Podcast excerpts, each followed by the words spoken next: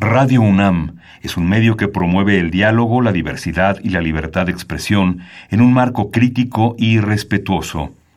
Los comentarios expresados a lo largo de su programación reflejan la opinión de quien los emite, mas no de la radiodifusora. Radio UNAM presenta Al compás de la letra. Al compás de la letra. Un programa conducido por María Ángeles Comezaña.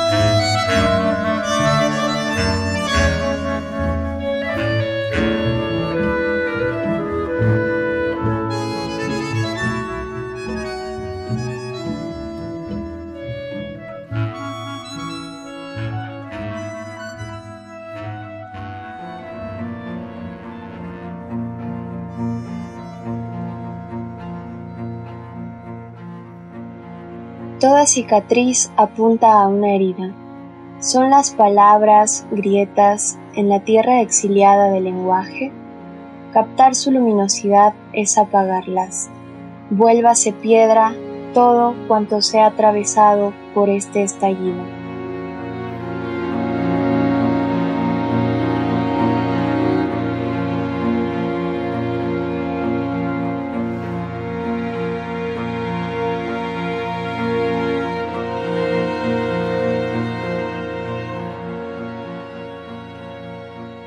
Queridos amigos, un jueves más en este espacio que Radio UNAM dedica a la poesía, a sus creadores, con esta voz tan maravillosa de la poeta Carla Fernández Osorio, que el día de hoy nos acompaña. Estoy muy agradecida con Carla porque haya aceptado estar en este programa. Mucho gusto en tenerte aquí, Carla, bienvenida. Y qué bonita voz y qué bonito poema muchas gracias, María Ángeles, por la invitación. Al contrario, gracias a ti. Gracias a todos los que nos escuchan un saludo enorme y un abrazo, aunque sea así a la distancia, pero con todo el corazón. Ramiro Ruiz Durá, eh, Azucena y toda su familia, que sabemos que se sientan a escuchar el radio y que eso nos da mucha emoción. Y a todos nuestros amigos Pablo López, que seguramente por allá por Tlalpan estará escuchando el programa. Y gracias, queridos amigos, los que recién nos escuchan, van, por, van en el coche y prenden su radio, van van a disfrutar durante una hora este espacio de la poesía. Y en esta ocasión de la poesía de Carla Fernández Osorio Lucas, que nació en la Ciudad de México, es muy joven, eh, nació en 1997, ella estudió la carrera de filosofía en la Facultad de Filosofía y Letras de la UNAM y ha participado en muchos talleres, en cursos literarios, tanto en la Casa del Lago como en la Casa del Poeta Ramón López Velarde. Es miembro del Seminario de Tecnologías Filosóficas de la Facultad de Filosofía y Letras de la UNAM y miembro del Comité Editorial de la revista literaria Murmullo de Paloma desde 2020. Pues qué, qué gusto tenerte aquí, mi querida Carla, y, y cuéntanos, cuéntanos algo de tu, de tu incursión en el trabajo creativo, de tu incursión en las letras. Tú eres filósofa, estudiaste la licenciatura en filosofía y cómo es que, que entras a, a este universo de la poesía. Cuéntanos. Bueno, pues yo estudié la licenciatura en filosofía, pero ahí la espinita ya como de escribir o la poesía empezó desde mucho antes. Bueno, de niña yo escribía muchos poemas que afortunadamente ya no sé dónde quedaron porque seguro quedan muy malos.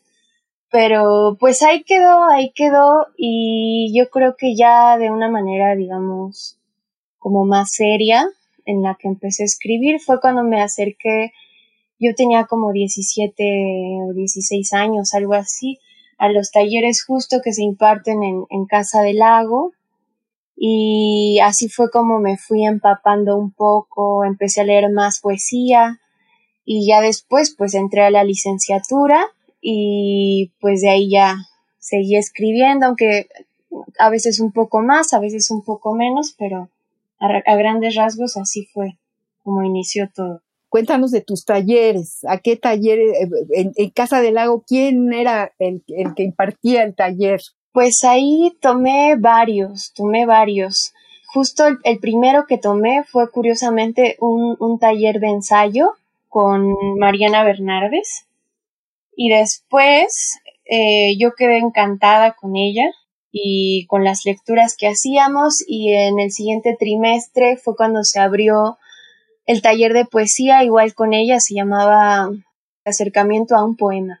Y de ahí me aventé un montón de trimestres con Mariana Bernardes, un montón de trimestres de tanto de poesía como en ensayo.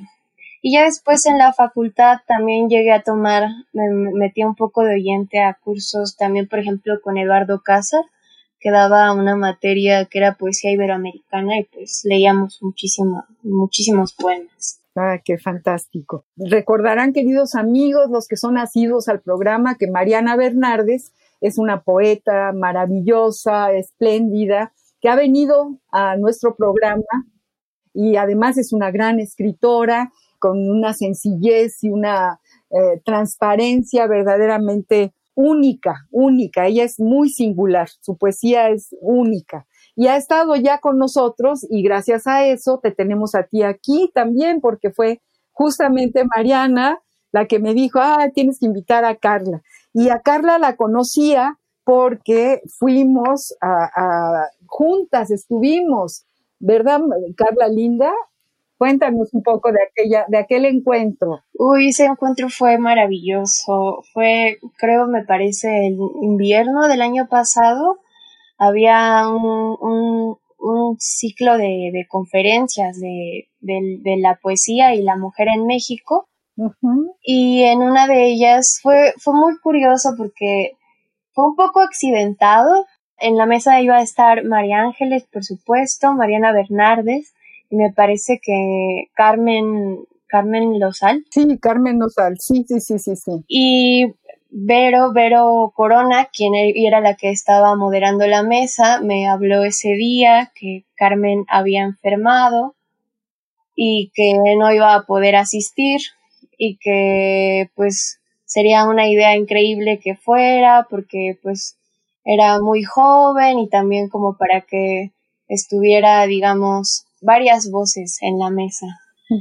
Y pues ya me animé y ahí fue donde conocí a María Ángeles Comenzaña, que por cierto fue una mesa súper linda, súper emotiva, muy, me sentí muy acogida por todas estuvimos en el, ni más ni menos que en el Colegio Nacional y fue el maestro Vicente Quirarte, el doctor Vicente Quirarte, quien nos, nos, nos invitó, quien organizó también esta mesa y sí que fue muy emotiva y, ahí estuvimos y me encantó escucharte, escuchar todo lo que, lo que leíste, Carla Linda. Y este poema, regresamos a tu poesía.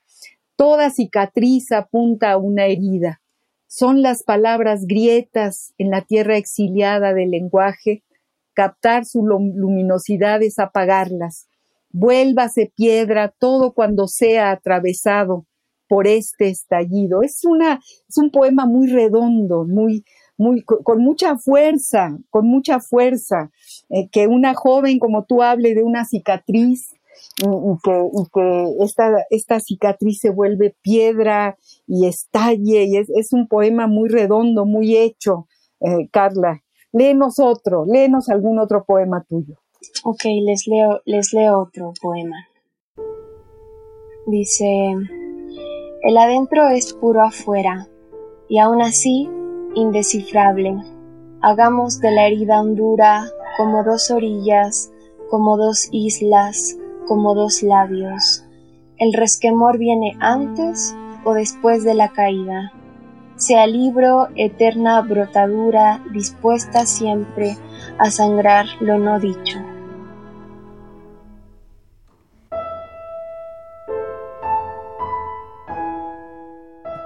¡Ay, qué bonito! El adentro es puro afuera. ¿Y sí? ¿El adentro es puro afuera? sí, claro. Claro que sí, ¿verdad? Si no, no, no, habría nada, nada allá adentro. estaría, eh, eh, un desierto. Y traigo a colación este comentario porque la palabra que seleccionó nuestra querida Carla es justamente desierto, desierto. ¿Qué palabra, eh, Carla? ¿Por qué desierto? ¿Qué te evoca el desierto? Cuéntanos. Mm, bueno, pues elegí la palabra desierto porque, bueno, a nivel de lugar es un lugar súper, súper interesante. Pareciera que incluso es un poco contradictorio, ¿no? Muy ambivalente. Uno piensa en, en, el desierto y te dice, ahí no hay nada. Es una cosa árida completamente, llena de sequedad, pero de pronto resulta que en el desierto, el desierto está poblado, el desierto hay un montón de animales, de plantas, de, de gente, incluso de pueblos nómadas que viven en el desierto. Entonces eso me parece muy interesante de la figura como lugar. Y justo estaba un poco repasando para ahora el, programa ciertas, pues ciertas lecturas sobre el desierto y otra cosa que me pareció muy interesante es que pareciera que es un tema muy abordado a través de la poesía o incluso del, del, del verso como si hubiera cierta indecibilidad ya intrínseca en la misma palabra del desierto, una especie de borradura, no lo sé, y no se ha abordado quizás a través del ensayo, donde es más riguroso, donde hay como cierto proceso intelectual más, más pesado. Y yo no sé si tú hayas ido al desierto, María Ángeles. Yo no he tenido todavía la fortuna de ir a ningún desierto, pero justo leyendo ciertas cosas, una cosa que me pareció muy, muy interesante es que todos se refieren al desierto como, como una especie de borradura mental, en donde hay cierto deshacimiento, deshacimiento del yo, por decirlo de alguna manera. Estaba releyendo un poema que inicia diciendo algo así como poco recuerdo del, del desierto, le pareciera que la imagen que, se queda ante el desierto, al menos en este poema, es de, pura luz, la reverberación de la luz y otro tiempo, también otro, otro tiempo que se abre ante el desierto. Fíjate que yo también busqué, busqué poesía que, que, se refiriera a desierto, busqué algún texto, encontré una cosa, fíjate, Carla, que me pareció bellísima de Neruda, refiriéndose eh, un poco en el sentido del miedo al desierto, ¿no? Mira lo que dice Neruda, dice, en pocos sitios del mundo la vida es tan dura y al par tan desprovista de todo halago para vivirla. Cuesta indecibles sacrificios transportar el agua, conservar una planta que dé la flor más humilde, criar un perro, un conejo, un cerdo. Yo procedo del otro extremo de la República. Nací en tierras verdes de grandes arboledas selváticas. Tuve una infancia de lluvia y nieve. El hecho solo de enfrentarme a aquel desierto lunar significaba un vuelco en mi existencia. La tierra desnuda, sin una sola hierba, sin una gota de agua, es un secreto inmenso y huraño. Bajo los bosques, junto a los ríos, todo le habla al ser humano. El desierto, en cambio, es incomunicativo. Yo no entendía su idioma, es decir, su silencio. Fíjate qué descripción de desierto nos hace Neruda. Durísimo, ¿verdad? Sí, durísimo. Durísimo, durísimo. Durísimo y, bueno, como es, es, justo, es él, es, es, esa voz que es un río, él, él tiene agua eh, en cada una de sus palabras poéticas, efectivamente. Y, bueno, esto es para él, el, desierto, en cambio, es incomunicativo. Yo no entendía su idioma, es decir, su silencio. ¿Cómo ves? Fíjate que, ahora que, lo mencionas, como el desierto en, en su parte más dura, encontré un poema también de José Ángel Valente que se llama Serán ceniza. ¿Me, ¿puedo, leerlo? Por favor, por favor. Que en, creo que fue su primer libro de poesía, se llama A modo de esperanza. Y dice, cruzo un desierto y su secreta desolación sin nombre. El corazón detiene la sequedad de la piedra y los estallidos nocturnos de su materia o de su nada. Hay una luz remota, sin embargo, y sé que no estoy solo, aunque después de tanto y tanto no haya ni un solo pensamiento capaz contra la muerte, no estoy solo. Toco esta mano al fin que comparte mi vida, y en ella me confirmo y tiento cuanto amo, lo levanto hacia el cielo, y aunque sea ceniza, lo proclamo, ceniza, aunque sea ceniza cuanto tengo hasta ahora, cuanto se me ha atendido a modo de esperanza.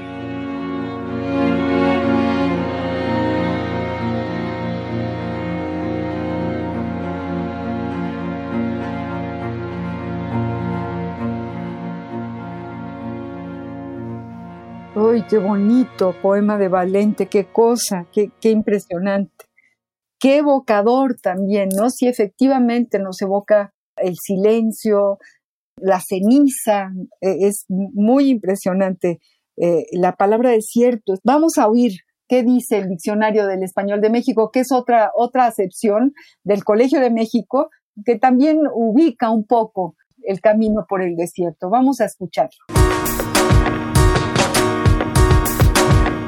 La ruta de la palabra.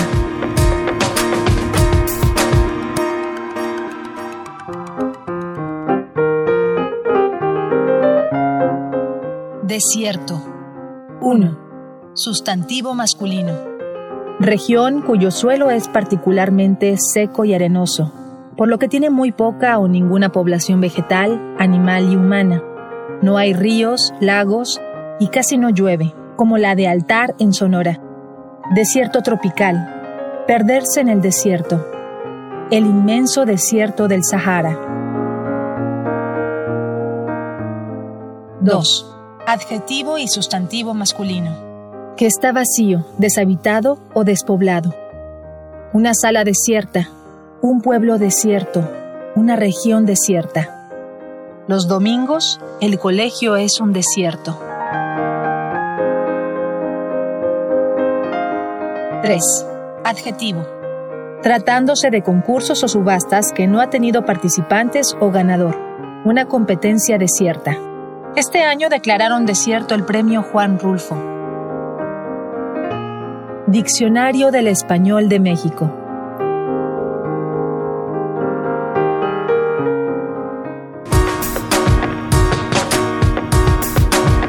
La ruta de la palabra. ¿Cómo ves esta? Sí, parecía que, que es muy desolador, ¿no? Siempre es como muy árido, muy seco. Uno piensa que no hay nada, pero sí hay bastantes cosas en el desierto también. Tan es así que incluso hay pueblos viviendo en el desierto. Por supuesto que hay pueblos viviendo en el desierto y, y hay, y, bueno, es parte del planeta, ¿no? Es una parte importantísima del planeta. Hace poco eh, se hablaba de que venía viajando eh, la arena del desierto del Sahara.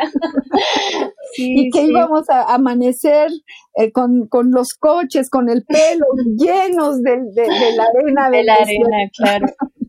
o sea que el desierto camina. ¿no? La arena del Sahara camina. Sí, es impresionante. O sea, camina a través del agua, además, esa imagen es muy poderosa.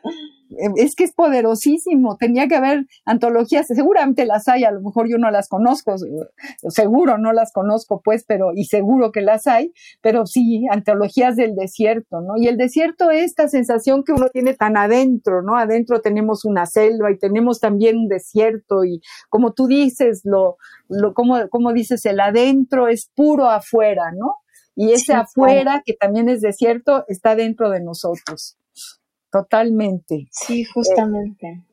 cuéntanos otro poema tuyo y, a ver, antes de que nos leas, cuéntale al público que nos está escuchando y a mí, por favor, Carlita, ¿cómo te inspiras? Es decir, ¿cuál es esa chispa que, con la que empiezas a escribir? ¿Lo haces en la mañanita, muy temprano? ¿Lo haces en la noche? Cuéntale al público cuál es este proceso de tu escritura, que siempre es, tenemos colección de poetas que nos han contado cómo le hacen, cómo empiezan.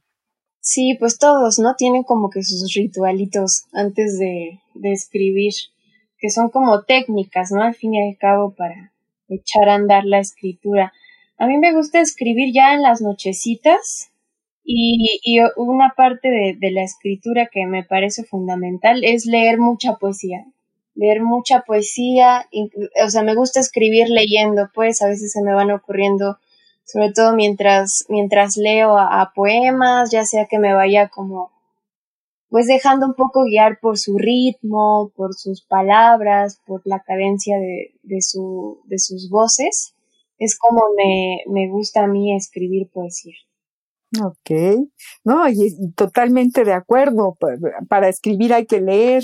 Eh, la lectura es como ese referente importantísimo para, para poder seguir para poder tomar la estafeta y decir lo que traes adentro, ya sea dentro de tu desierto o de tu selva, pero es importantísimo. Y yo te pregunto, ¿cuáles son los poetas que más lees, los que están en tu tintero, como, como les pregunto a muchos de los poetas que llegan al programa? Pues hay varios, ¿no? Uno siempre tiene ahí como que sus poetas favoritos, incluso a los que vuelve una y otra vez, o te vas, los dejas, vuelves y encuentras otras cosas. De mis poetas favoritos, yo creo que Enriqueta Ochoa me gusta muchísimo. Sí, sí. Manuel Ulacia me gusta mucho también. Incluso he estado leyendo mucho últimamente a, una poeta muy joven que es Elisa Díaz Castelo. Oh, es que acaba de ganar el premio de Aguascalientes. Sí, Justamente con... Ah, ya estuvo aquí, en, bueno, ya estuvo en el programa hace como tres años, imagínate. Uy, qué, qué emocionante. Pero qué buena poeta, qué bárbara. Es muy, es muy buena poeta, es muy interesante su propuesta. Y muy joven, muy joven. Muy, muy joven. Otros poetas que me gustan, eh, Valente me gusta muchísimo, también. Ah, Iliana Godoy me gusta mucho, Gloria Gerbitz me gusta. ¿Qué tal Gloria Gerbitz en su Shaharit? ¿Qué cosa? ¿Qué, qué poeta? Sí, Sus migraciones, que también su propuesta es súper interesante, ¿no? Un poema largo de toda una vida es y que lo sigue escribiendo, es impresionante, es un solo poema, uno solo. En toda su vida. En toda su vida, pero es realmente eh, el poema de su vida, porque empieza incluso hablando, hablando de, de las lociones de lavanda que, que, que, tenía su abuela y de cómo se peinaba con ellas y, y, de los aromas que iba dejando el camino de, su, de sus ancestros. Y es, es impresionante el poema de, de Gloria, que por cierto ahora hacía mucho que no sabía yo de Gloria Gerbitz y ahora se ha comunicado, entonces ya ya tocamos eh, base las dos, lo cual me da muchísimo qué, emocionante. Ella vive en Estados Unidos. Ojalá y algún día podamos hacer un programa con Gloria Gervitz. Uy, sí, estaría buenísimo eso. Y coincidimos, coincidimos mucho, Gloria, tú, es decir, te coincido contigo en términos de, de tus poetas, fíjate, Elisa, Gloria, Valente, sí, sí, sí, sí, qué bueno, qué bueno. Has publicado, este, o todavía, todavía no, has publicado en la revista esta preciosa Murmullos de Paloma, ¿no? Sí, es un proyecto muy bonito, con mucho corazón, sobre todo. Sí, ahí he publicado algunos poemas y uno que otro ensayo. ¿Este ensayo que me mandaste, lo publicaste ahí? No, ese está inédito todavía. Me gusta un halo de luz. Salgo a observar el paso cenital del sol en la tierra, apreciable solo en las regiones cercanas a los trópicos. Este evento poco recurrente y de aún más poca duración promete lo extraordinario. Admirar al gran astro solar acomodado en el punto más alto del cielo. Eso ya puede ser un poema. Sí, es un poco poético, por eso me atreví, me tomé el atrevimiento de mandártelo porque creo que tiene muchos muchos rasgos poéticos, ese ensayito. Sí, tienes, aquí puedes ya entresacar varios poemas de, de, de este, lo puedes ordeñar y, sacar muchos poemas, es muy bonito.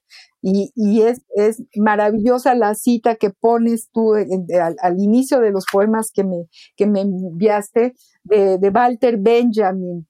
Solo hay conocimiento a modo de relámpago el texto es el largo trueno que después retumba.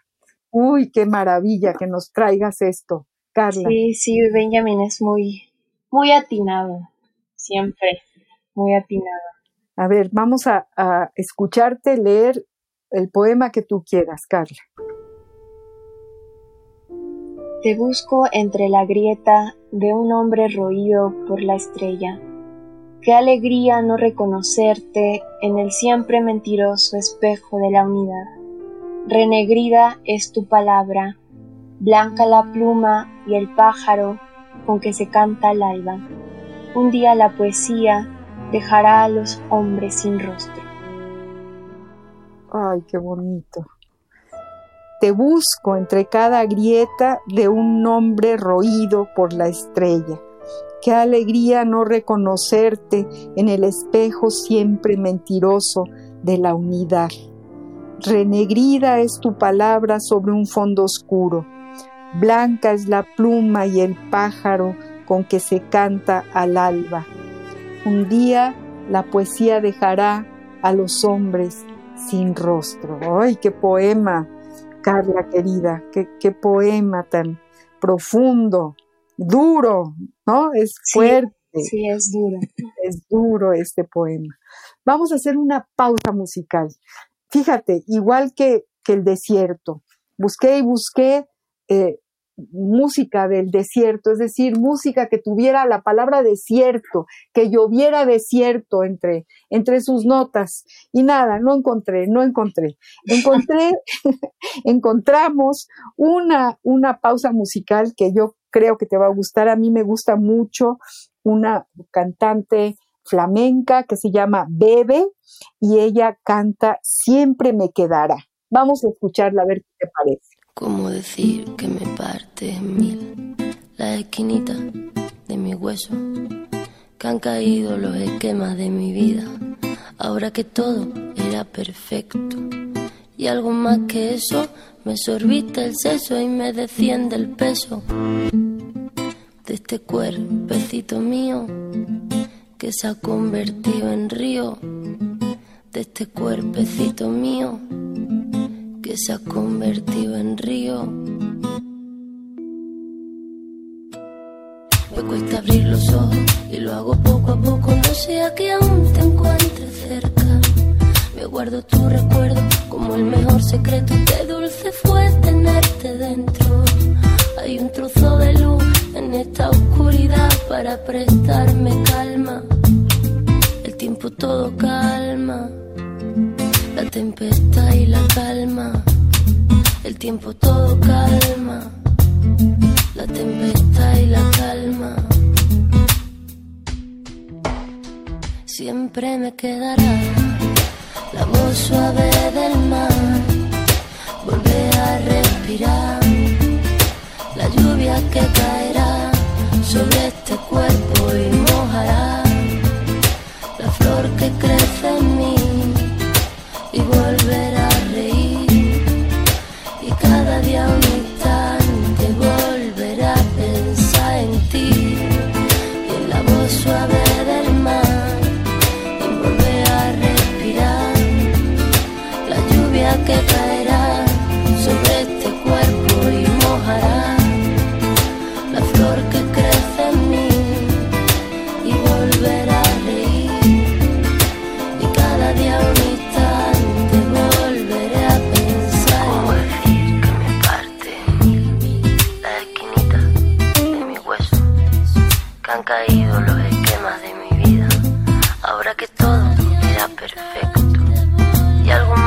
más que eso me sorbita el seso y me desciende el peso de este mío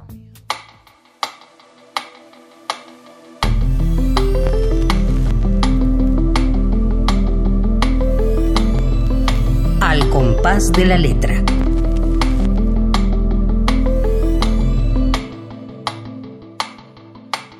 Pues, ¿cómo ves, Carla Linda, este, esta mujer, esta canción tan, tan desnuda, tan fuerte, tan, tan contrapuntística, tan contradictoria, la tempestad, la calma y, y, y al mismo tiempo con una ternura enorme este cuerpecito mío, ¿no? ¿Cómo ves, Carla? ¿Te gusta Beba? Nunca la había escuchado, nunca la había escuchado hasta ahora y sí tienes completamente la razón, es muy, es como muy, me, acordé de Heráclito con, con, con los contrarios y incluso sale ahí el río, es como este incesante fluir, el tiempo de que los extremos se tocan, pero sí, me gustó mucho. Y eh, además le nace, le brota, es como una rapera, eh, pero, pero al mismo tiempo mete música, hace unos, hace unos arreglos muy impresionantes, ella o su, o, su productor o quien se los haga, unos arreglos, arreglos impresionantes. Y ella me impresiona porque habla consigo misma, o sea, nos está cantando, pero está cantándose para ella, ¿no? Para el fondo de su alma. Sí, como un monólogo. Exactamente, y es, es muy original. Bueno, queridos amigos, estamos platicando con esta jovencísima poeta eh, Carla eh, Osorio que nos acompaña la tarde de hoy. Estamos eh, leyendo su poesía, hablando de la poesía y queremos que nos siga leyendo, que no se nos, que, se nos acaba el tiempo y que lo más importante es escucharla y, queremos que sigas leyendo, Carla, y que nos cuentes de, léenos y explícanos, ¿no? ¿Qué, qué, qué, te, qué te llevó a escribir lo que está plasmado en tu hoja en blanco? ¿Qué nos vas a leer? Mm, pues les voy a leer este otro poema que bueno, lo leo y después un poco lo comentamos. Bien. Dice, buscar la sombra y hallar solo lo abierto. Adorado serás, desconocido de ti mismo, si no eres visto, si palpado, ido. Ya decía ya ves, está la duración forjada por el recuerdo o por la memoria.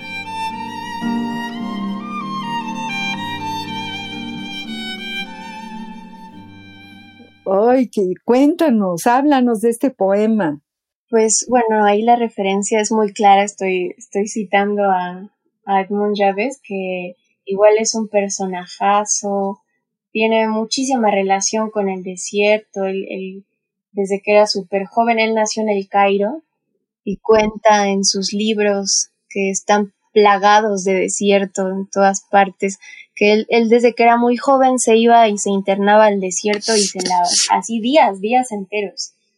Y justo él menciona que lo que trata de llevar a sus, a sus poemas, a su literatura, es la blancura que, que le transmitía el desierto. Incluso hace unas analogías muy, muy atinadas con la figura del desierto y el blanco de una página, por ejemplo y entre sus, sus, sus, digamos, lugares comunes en su poesía, pues está justo la memoria, el libro, el, propio libro, el lenguaje, todo el tiempo, quién es el que está escribiendo. Sus libros son como un, son muy misceláneos, está plagado de voces, de citas, cita a rabinos que no existen, son muy, pues como una especie de palimpsesto sus libros, diría yo. ¿De dónde es Edmundo ves, Yo no lo conozco. ¿De dónde es? Él nació en el Cairo y después crece en Francia porque se atraviesa lo de la crisis del canal de Suez y entonces era judío además, entonces tiene que huir con toda su familia a Francia y, vive en Francia toda su vida. Y escribe en francés, me imagino. Sí, él escribe en francés, entonces todo el tiempo él se siente como una especie de extranjero, de que no encajaba por ser, por, por ser, por, por haber nacido en el Cairo, pero en el Cairo pues como que mm, decían que era más francés que, que, que del Cairo y en Francia pues le pasaba lo mismo. Órale. Entonces es muy interesante. Muy interesante. Y tu poema también. Esta, eh, buscar la sombra y hallar solo lo abierto. Eso es contundente, es de, es de redondo, de, de una enorme fuerza. Adorado serás, desconocido de ti mismo si no eres visto, si palpado. Ya lo decía ya ves, está la duración forjada por el recuerdo o por la memoria. Está padrísimo este poema. Y no les pones título, ¿verdad, Carla? No, no, ¿qué crees que no les pongo título? Siempre es un poco un conflicto entrar en la cosa de los títulos. Es como hacer poemas chiquitos, ¿no? En, en, en los títulos. Sí, el título es Buscar, por ejemplo, ¿no? O el adentro es puro afuera, ese es el primer, sí, el, primer, verso. El primer verso, eso está padrísimo. Y aquí tienes otro poema con, con un epígrafe de Enriqueta Ochoa que me encanta. ¿Por qué no nos lo lees? Sí, bueno, el epígrafe dice, Solo el que ama entero, desde su centro diáfano se consume, se muere y vuelve a nacer en sí mismo en su propia blancura incandescente. Solo el que ama palpa el centro radiante de las cosas. Enriqueta Ochoa.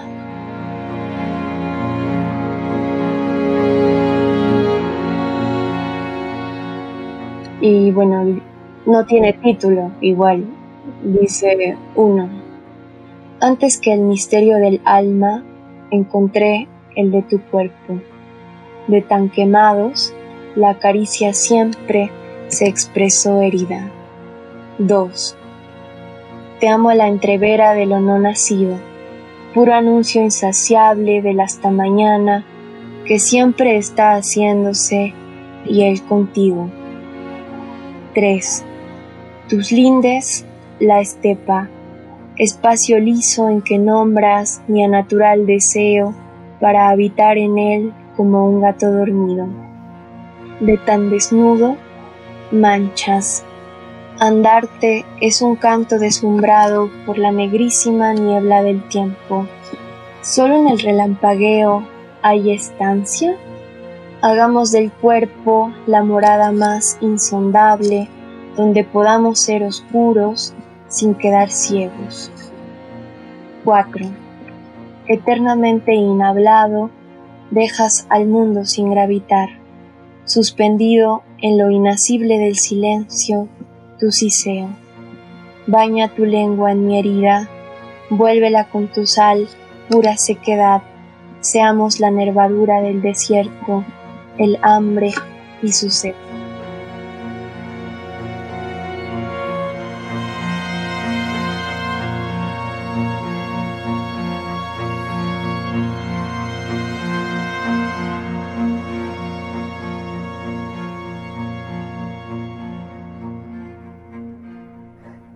Carla, ahí está el desierto. Qué cosa.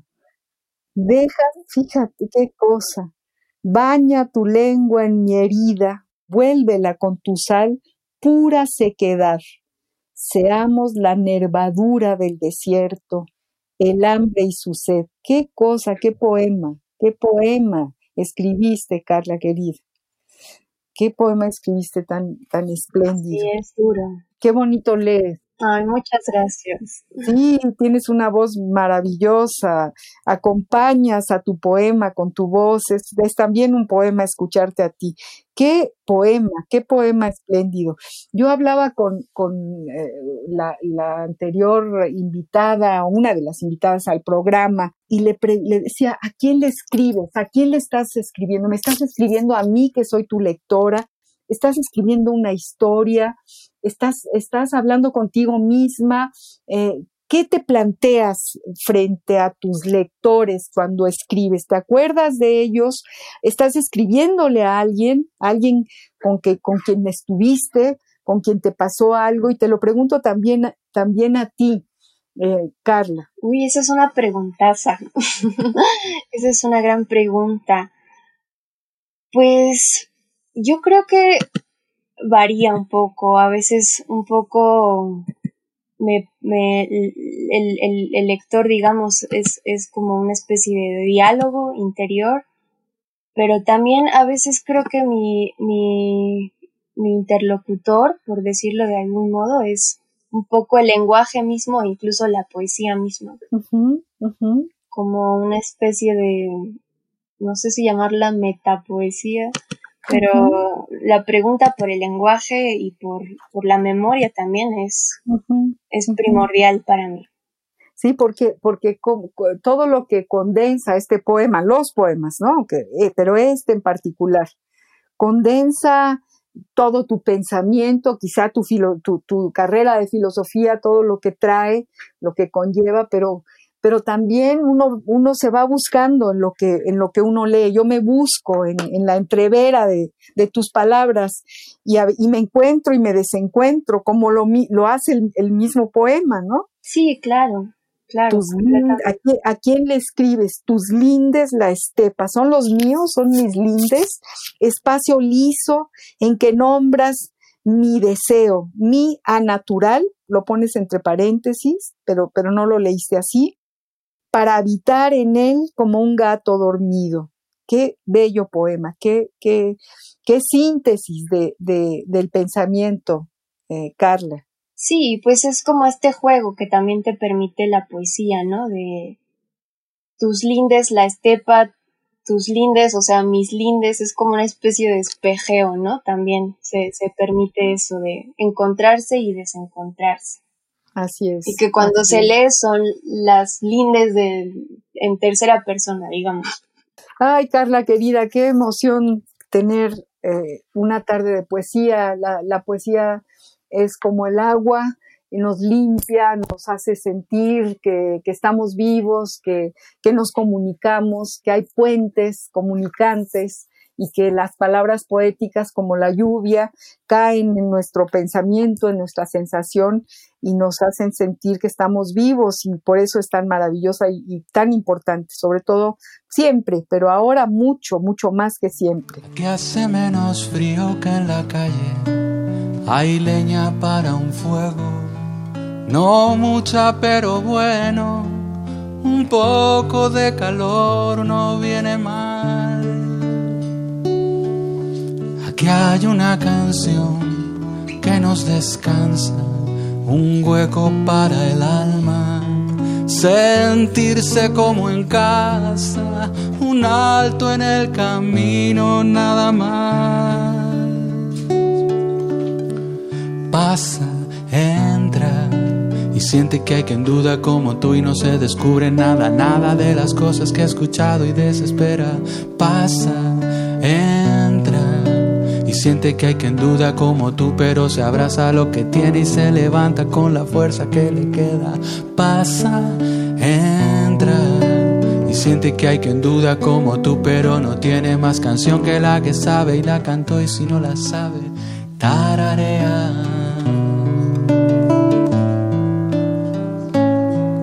Aquí hace menos frío que en la calle. Los labios para un beso, oídos para un sueño, la brisa que precisa tu dolor. Pasa, entra y siente que hay quien duda como tú y no se descubre nada, nada de las cosas que ha escuchado y desespera. Pasa, entra y siente que hay quien duda como tú, pero se abraza lo que tiene y se levanta con la fuerza que le queda. Pasa, entra y siente que hay quien duda como tú, pero no tiene más canción que la que sabe y la cantó y si no la sabe, tararea. Pasa.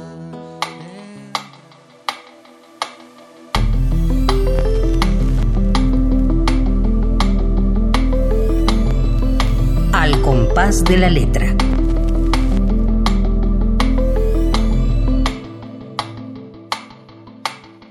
Tenemos una pequeña sección en este programa que dedicamos siempre a los epistolarios.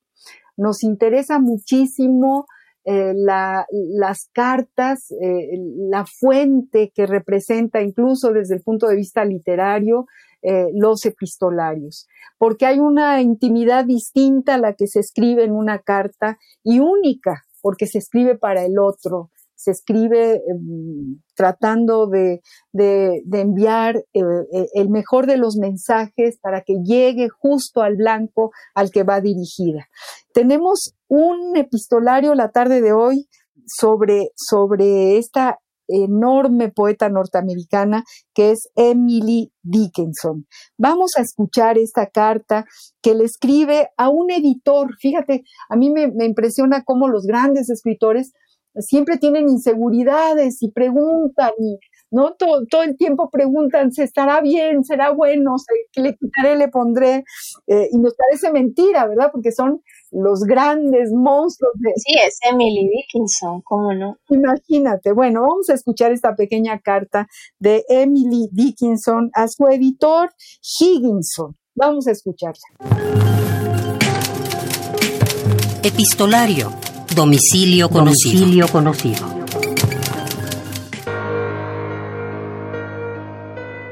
Carta de Emily Dickinson, fechada el 15 de abril de 1862. Le pide consejo a Thomas Wentworth Higginson, su editor. Señor Higginson, ¿está usted demasiado ocupado para decirme si mi verso está vivo? La mente es tan cerca de sí misma que no puede ver con nitidez y no tengo a quien preguntar. De pensar usted que respira y de tener el asueto para decírmelo, sentiría yo una pronta gratitud. Si cometo el error y usted osara decírmelo, le honraría yo más sinceramente a usted. Adjunto mi nombre y le pido, si le place, Señor, que me diga qué es verdadero que no me traicionará usted es vano pedirlo, porque el honor es su propia prenda. Emily Dickinson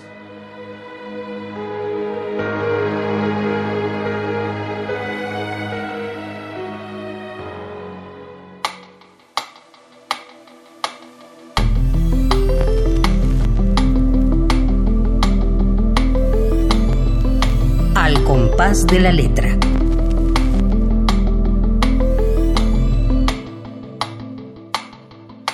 ¿Qué te parece esta carta de Emily Dickinson a su editor, Carla? Me asombra mucho que siendo Emily Dickinson le pida un poco como la aprobación, le dé el visto bueno a su editor. Es, es muy impresionante eso. Es impresionante, ¿verdad? Y con tanta asiduidad, con tanta no sé si está siendo irónica, no sé si esté siendo un poco sarcástica también, sí. También, sí, sí, sí, tienes razón, tienes razón, porque es verdaderamente, lo pone contra la espada y la pared, ¿no? Porque el honor es su propia prenda. sí. Emily Dickinson, qué, qué, carta, ¿no? Las cartas, fíjate, que, que, lo que uno encuentra realmente en este diálogo epistolar es muy, muy singular, muy distinto. Tú tú eres muy joven, seguramente ya no recibes cartas, no lo sé. Nosotros, yo recibía, esperaba al cartero, eh, compraba timbres, sobres, pegaba el timbre, lo llevaba al buzón, etcétera, cosas que ya ahorita se han convertido en pura electrónica, ¿no? Y, cuéntanos tú de, tus epistolarios, Carlita. Pues sí, sin duda creo que era toda una experiencia el, el mandarse cartas. El otro día estaba leyendo un librito de ensayos de, de este Pedro Salinas, que se llama, ay, ¿cómo se? Creo que se llama El Defensor, el libro. Y justo habla sobre las cartas y él estaba muy enojado porque se estaba peleando, creo que por el telégrafo, porque ve un anuncio en la calle, algo así, que decía no más cartas, este, adiós a las cartas, bienvenido el telégrafo, una cosa así. Y él se enfada muchísimo, él se enfada muchísimo y habla de las cartas, de que es un género pues súper antiguo, creo que, no estoy segura, pero creo que es, nace como en el siglo XV, algo así en Italia. Y empieza a hablarte un poco de las cartas, empieza a hablarte de los buzones, de, de, de un buzón en particular que, de un hotel muy famoso en Nueva York, donde donde digamos que era una especie de tubo transparente en donde aventaban las cartas y veías cómo caía a través de todas las habitaciones. Y sí, sin duda ya eso es una cosa como muy del pasado, ¿no? De un pasado antiquísimo ya, pero...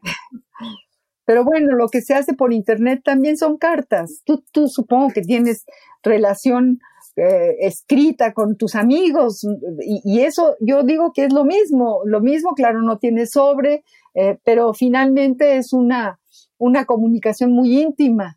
Sí, sin duda. Yo creo que es el mismo principio, ¿no? Sí, yo creo que sí. yo creo que sí.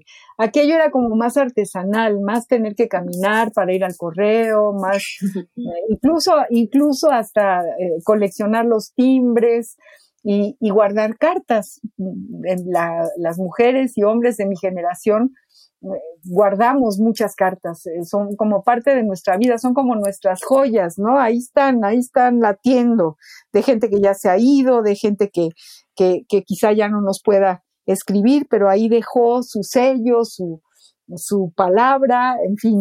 Eh, ¿Cómo es para los jóvenes ahora esta comunicación, Carla? Pues sí, yo creo, como mencionas, que quizás a través de las redes sociales se siga un poco como, como el resabio, ¿no? De, de, de, las cartas. Quizás yo creo algo que, que las hace distintas es es el tiempo, ¿no? Que un, yo me imagino que se tomaban para escribir la carta, para leer la carta. Ahora quizás todo es muy, muy inmediato, incluso la velocidad de, de, de llegada de, de, los mensajes, en este caso de, de los mensajes de texto por Facebook, por WhatsApp, es, es así, en un abrir y cerrar de ojos. Y antes pues esperaban mucho tiempo para que llegara la carta, mucha paciencia también de por medio. Sí, imagínate que eh, cuando yo era joven, de tu edad, eh, yo podía esperar una carta durante 20 días que sabía que venía, que venía en el camino. y, y, llegaba, finalmente llegaba, y la imagen también del cartel. Los carteros son muy entrañables, ¿no? Son estos, estos guardadores de, de tesoros que, que, traen en sus mochilas. Todavía existen los carteros y todavía van en sus motos y todavía, claro, entregan, entregan pocos sobres con una carta adentro. Yo creo que ya eso es casi, casi eh, imposible, ¿no? Pero, pero ahí están y son un gremio muy, eh, que tienen toda una historia. Y, bueno, los epistolarios aquí nos han enriquecido muchísimo y, tienes razón que Emily Dickinson eh, eh, es totalmente, ¿qué te puedo decir? Se está, se está, que no sé cómo, cómo explicarlo, pero le está diciendo a su, está ironizando de una manera. Sí, le da una bofetada con guante blanco. Sí, sí, sí, o sería el estilo de aquella época, ¿no? Sí, claro, porque además eran las formas, ¿no? Se cuidaban mucho las formas. Está, ¿Está usted demasiado ocupado para decirme si mi verso está vivo? Eso me encanta. Sí, muy sarcástica. Yo te voy a decir que tus versos están vivos, Carla. Vivos, viven, están latiendo, son como eh, se plantan sobre la tierra de una manera muy, muy clara, muy, no, no, no dan concesiones, son, son como tú quieres que sean. ¿Tú dedicas poemas a alguien o no? Uh, sí, sí he dedicado algunos poemas, pero no, no son como dedicatorias personales. Eso es más como, como quizás al poeta que me inspiró algunos versos que quizás están presentes ahí en, en, el poema. ¿Cuáles son los temas que tú podrías, podrías plantearnos que, que, que están en tu poesía? Ya leímos muchas cosas, ya te escuchamos este, leer muchas cosas, pero ¿cuáles serían tus temas? Yo creo que mis temas está la memoria, el, el lenguaje mismo, el, el, desierto, yo creo que el desierto, un poco el exilio también, serían, yo creo, algunos de los temas. ¿Y por qué el exilio? Pues incluso el desierto, ¿no? El desierto como, como símbolo, digamos, es, es un poco el exilio de, de nosotros y del lenguaje, del lenguaje mismo también, yo creo, del lenguaje mismo. Es como si fuéramos ahí un poco por el mundo con este lenguaje de, de una especie de ángeles caídos, ¿no? Que, que siempre estamos tocando un poco la, pues la imposibilidad, todo nos rebasa, y pues solo nos queda este, este lenguaje medio fragmentado que tenemos. Oh, imagínate lo que estás diciendo, ¿no? El exilio del lenguaje, ¿no? Como los ángeles caídos, como la imposibilidad, como que es como una ansia, ¿no? Una fuerza, un motor, la memoria, el lenguaje, el desierto. Esos son tus motores, este, Carla. Sí, sí, sí, sin duda. Yo creo que sí serían uno de, de los motores. ¿Por qué no nos lees? Ya falta poquito para que se termine este compás de Radio UNAM. Estamos hablando con Carla Osorio, queridos amigos, escuchándola eh, en su trayecto, en su camino por la poesía, por lo que nos quiere decir. Vamos a, a escucharte otros, otros poemas. Perfecto, María Ángeles, te leo. Cordón que pende desnudo y palpitante del corazón, entrañando al vientre al que un día estuvo unido, cortado con los dientes de la prisa y en la premura de tu andar espinado, la palabra es espejo roto a la orilla de tu labio. Hilos de sangre marcan un camino que no es más el nuestro, dejando el ardor de tus huellas en mi pecho.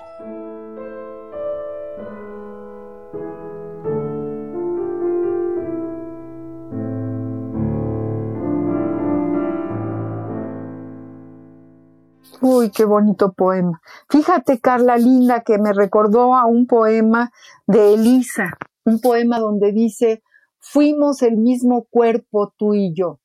Eh, me impresionó mucho. Yo, yo aquí también siento que es como un cordón umbilical, como un cordón a la vida, como un cordón ¿no? Cortado con los dientes de la prisa. Es, es fantástico este poema, Carla Lee. Sí, es, es muy maternal, ¿no? También está el cordón, el vientre, lo que un día estuvo unido, el corazón.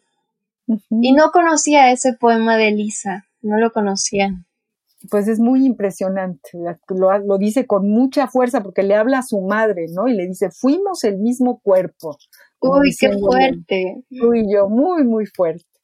Queridos amigos, querida Carla, estamos terminando, nos queda un minuto para terminar el compás de la letra y estoy muy emocionada porque hayas estado aquí, Carlita, te voy a seguir, eh, voy a, no nos vamos a desconectar, necesitamos seguirte leyendo, seguir, seguirte tu huella, saber en qué vas, eh, cuando publicas tu, tu, primer poemario, que lo presentaremos en este compás. No, pues muchas gracias. No, gracias a ti por aceptar eh, estar en este, en este programa, Carlita, y espero que vuelvas otra vez.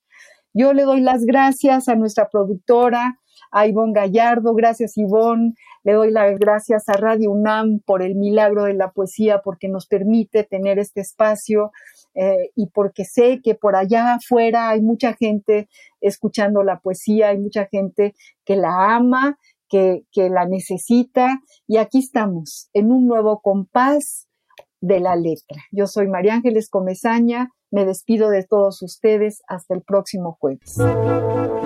Radio UNAM presentó Al compás de la letra. Al compás de la letra. Un programa conducido por María Ángeles Comezaña.